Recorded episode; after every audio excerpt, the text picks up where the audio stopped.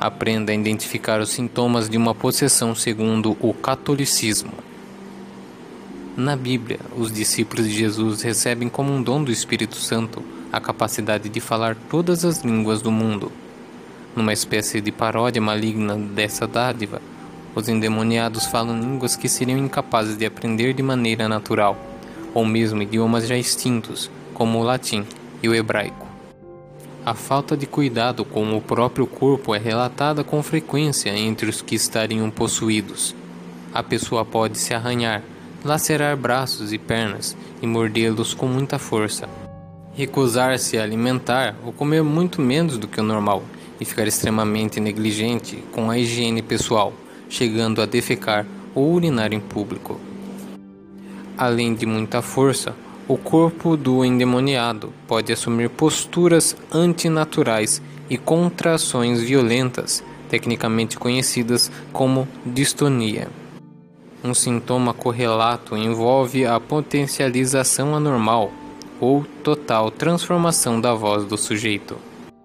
Outro indício é pronunciar grande quantidade de blasfêmias, desafiando Deus, Jesus e os santos, no caso de um católico, em especial quando possuído teve educação religiosa e é um crente. As heresias também podem ser acompanhadas de uma torrente de palavrões que o sujeito normalmente não seria capaz de proferir. Segundo exorcistas, dá para desconfiar quando a pessoa manifesta sinais de força física que não sejam compatíveis com a sua idade ou sexo. Crianças, moças e idosos se debatendo tanto que nem vários homens adultos são capazes de controlá-los, por exemplo. O efeito seria o resultado do poder demoníaco dando força anormal ao corpo de sua vítima. Mas para a ciência, os casos podem ser explicados por distúrbios mentais. Não é impossível que a pessoa supostamente possuída esteja inventando tudo aquilo, forçando a barra dos sintomas simplesmente para conseguir atenção, caso ela tenha problemas como narcisismo ou baixa autoestima. Nesse último caso, melhor seria simplesmente ignorar o teatrinho montado pelo sujeito.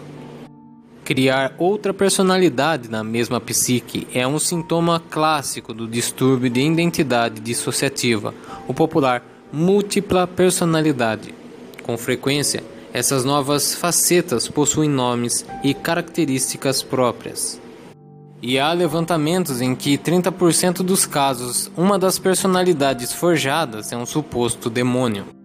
Outra doença psiquiátrica séria, a esquizofrenia, também poderia estar associada a supostos casos de exorcismo, porque envolve alucinações, às vezes ilusões paranoicas severas, como crer que o corpo está sendo habitado por um demônio, e em frequência menor, surtos de violência semelhantes aos ataques dos possuídos contra a família ou os exorcistas.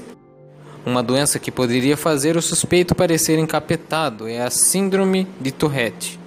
Uma pequena proporção dos portadores costuma falar palavrões numa taxa anormal alta, a chamada coprolalia. Em grego, acredite se quiser, falar merda. Essas pessoas também podem ter tiques e contrações involuntárias. O vigor extra pode ser explicado pelo conceito de força histérica. A literatura médica contém casos de mães que, em situações de perigo para os filhos, foram capazes de façanhas como erguer um carro.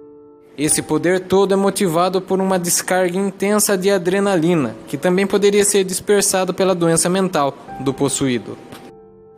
Disputa espiritual. Conheça os principais passos de um exorcismo, redefinidos pela Igreja em 1999. Será que o exorcismo é mesmo necessário? Atualmente, o discurso da Igreja é tentar descartar casos de mero problema mental ou fraude. Os padres devem procurar a ajuda de médicos psicólogos simpáticos à fé católica. Nos Estados Unidos, pede-se até que o fiel a ser exorcizado assine um termo de consentimento. Se o problema é realmente espiritual, o padre ainda deve solicitar outra autorização, a do bispo a está subordinado. Essa é uma das primeiras regras definidas do Rituale Romanum, ritual romano, espécie de manual que padroniza os ritos sagrados da Igreja. Sua seção dedicada à prática do exorcismo foi revisada e reescrita recentemente, em 1999. O sacerdote deve se vestir apropriadamente, usando a sobrepeles, uma veste branca usada por cima da batina propriadamente dita, e a estola roxa. A cor simboliza penitência e conversão. Só é utilizada normalmente ao longo do ano durante a quaresma e os quatro domingos antes do Natal. A vítima do demônio, se for violenta, pode ser amarrada, com o devido cuidado para não machucá-la. O exorcista começa o ritual abençoando-a, primeiro com o sinal da cruz e depois com água benta. Ele também concede essas bênçãos a si mesmo e a todos os outros presentes. Familiares e pessoas próximas podem ou não acompanhar o processo. A primeira fase da cerimônia é dedicada a invocar os poderes do bem concedidos à Igreja por Deus, Jesus Cristo e os santos. Para isso é rezada a chamada Ladainha de Todos os Santos, em que os principais santos recebem o pedido Intercedei por nós, e o Salmo 53, que pede que Deus salve o fiel de inimigos malignos. O sacerdote manda o demônio declarar seu nome e deixar o corpo da pessoa. Eu te ordeno, espírito impuro, quem quer que seja, tu e todos os teus servos, que atacam este servo de Deus, que me digas por algum sinal teu nome e o dia e a hora da tua partida. Nem sempre, claro, o demônio vai embora sem resistência. Segundo exorcistas experientes, cada caso é diferente. Há demônios que soltam gritos assustadores, zombam do exorcista, tentam atacar o padre e os outros ao redor, ou mesmo fingem ter partido, deixando até que a sua vítima receba a comunhão. Como os sacerdotes católicos se qualificam para essa prática? Há poucos cursos específicos para essa área na Igreja Católica. Seminaristas não aprendem técnicas de exorcismo em seu currículo normal embora sejam familiarizados com a doutrina teológica da Igreja sobre a existência e atuação de Satanás e seus demônios. Nem todo sacerdote está qualificado para sair por aí combatendo o demônio. Ele tem que obter distinção em piedade, conhecimento, prudência e integridade de vida. Católicos leigos não devem se arriscar. Em 2005, a Associação Internacional de Exorcistas, criada por sacerdotes italianos, organizou o primeiro curso de nível universitário na área em Roma. No currículo, aulas de teologia focada em demônios, medicina, psicologia e sociologia dos cultos satânicos.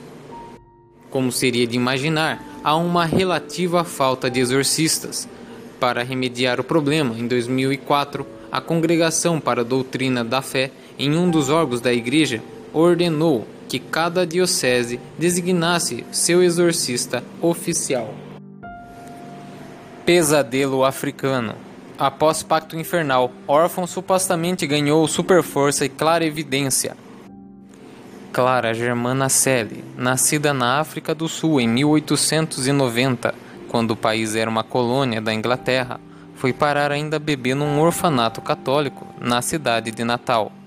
Quando era pequena, foi batizada pelos religiosos que cuidavam do lugar, levando uma vida normal até os 16 anos.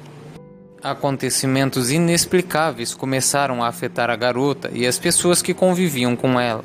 Mais tarde, ela declararia a seu confessor, o padre Horner Erasmus, que tinha feito um pacto com Satanás por motivos que até hoje não são declarados e que essa teria sido a causa do seu tormento. Segundo as freiras do orfanato, Clara tornou-se incontrolável e passou a demonstrar força descomunal. Era capaz de agarrar as religiosas e jogá-las longe, ou então dava surras terríveis nelas. Seus gritos assustadores pareciam um bando de animais selvagens, de acordo com as freiras. Mesmo com pouca educação formal, Clara desenvolveu a estranha capacidade de entender várias línguas, como francês e polonês. Também teria demonstrado clara evidência, sabendo segredos e pecados de pessoas com as quais nunca tinha tido contato. Há relatos que até teria levitado. O ritual de exorcismo foi conduzido pelo padre Erasmo e pelo diretor espiritual do orfanato. Conta-se que, ao receber água benta, a moça recobrava consciência momentaneamente. Clara chegou a tentar estrangular um dos sacerdotes com a estola que ele usava. Após dois dias de trabalho, os padres conseguiram esconjurar a entidade.